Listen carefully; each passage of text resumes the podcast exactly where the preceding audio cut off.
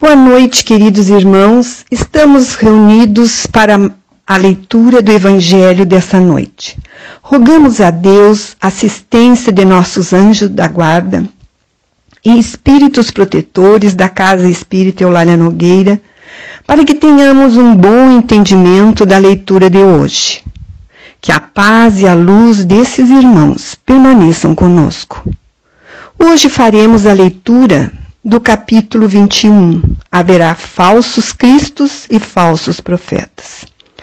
Item 5, com o subtítulo Prodígios dos falsos profetas.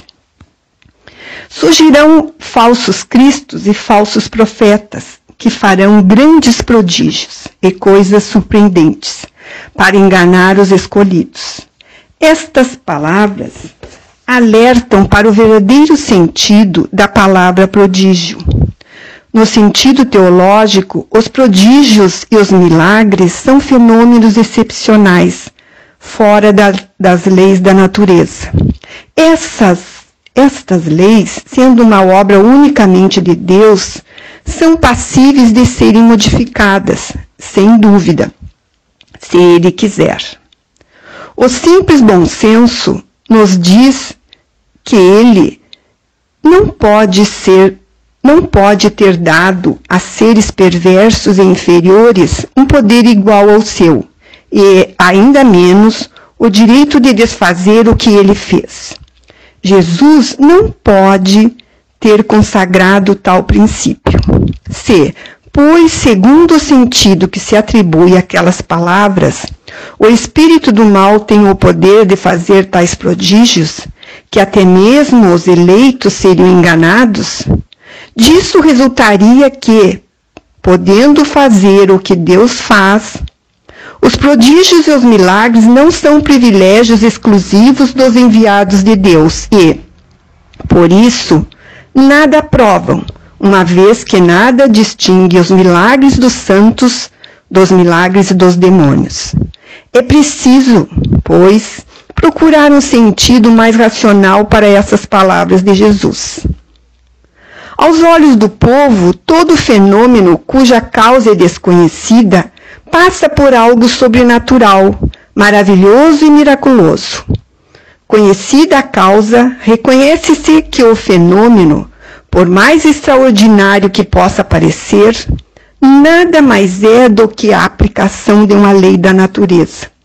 Assim, o círculo dos fatos sobrenaturais se restringe à medida que se alarga o conhecimento das leis científicas.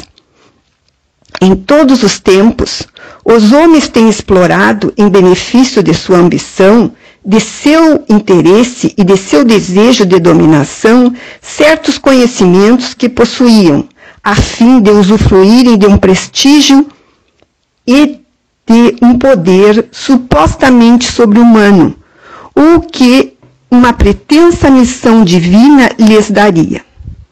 Estes são os falsos cristos e os falsos profetas. A propagação dos conhecimentos acaba por desacreditá-los, e eis porque seu número diminui à medida que os homens se esclarecem.